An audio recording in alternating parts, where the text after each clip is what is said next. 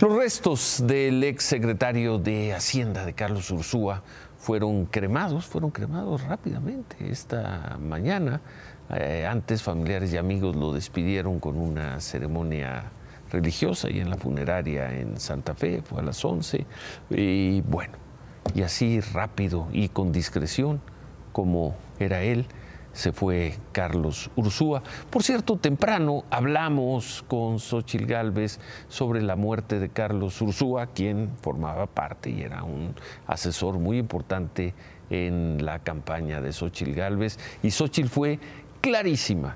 Dijo que ante las versiones eh, que sugerían que alguien pudo haber asesinado a Carlos Ursúa, que eso es absolutamente falso lo dijo así.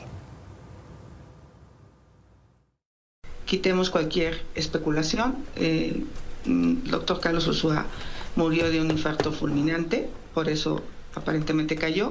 Eh, no cayó de una distancia alta, sino prácticamente bajando ya la escalera. Entonces creo que sí es importante que, quede claro y que no se especule eh, con nada. Y sí es una gran, gran pérdida, no solo para mi equipo de trabajo, yo diría que para todo México.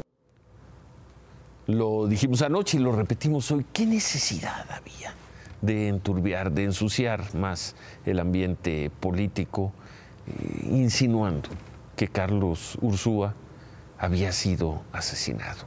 Nada lo probaba, no lo probó, el, eh, primero llegó el escuadrón de, de rescates, después el médico particular y luego la propia familia de Carlos Ursúa, que en voz de Xochitl Gálvez dice Carlos Ursúa murió por causa natural, todo indica que fue un infarto, por el infarto cayó y consecuencia de todo eso perdió la vida. El presidente López Obrador envió un pésame a la familia de Carlos Ursúa. Mi pésame a los familiares de Carlos Ursúa.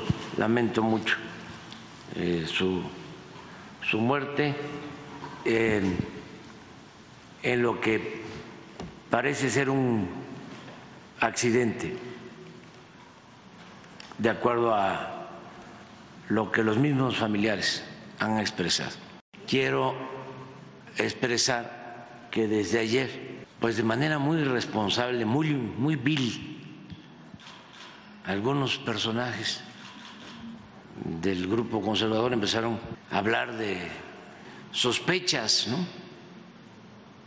sobre nosotros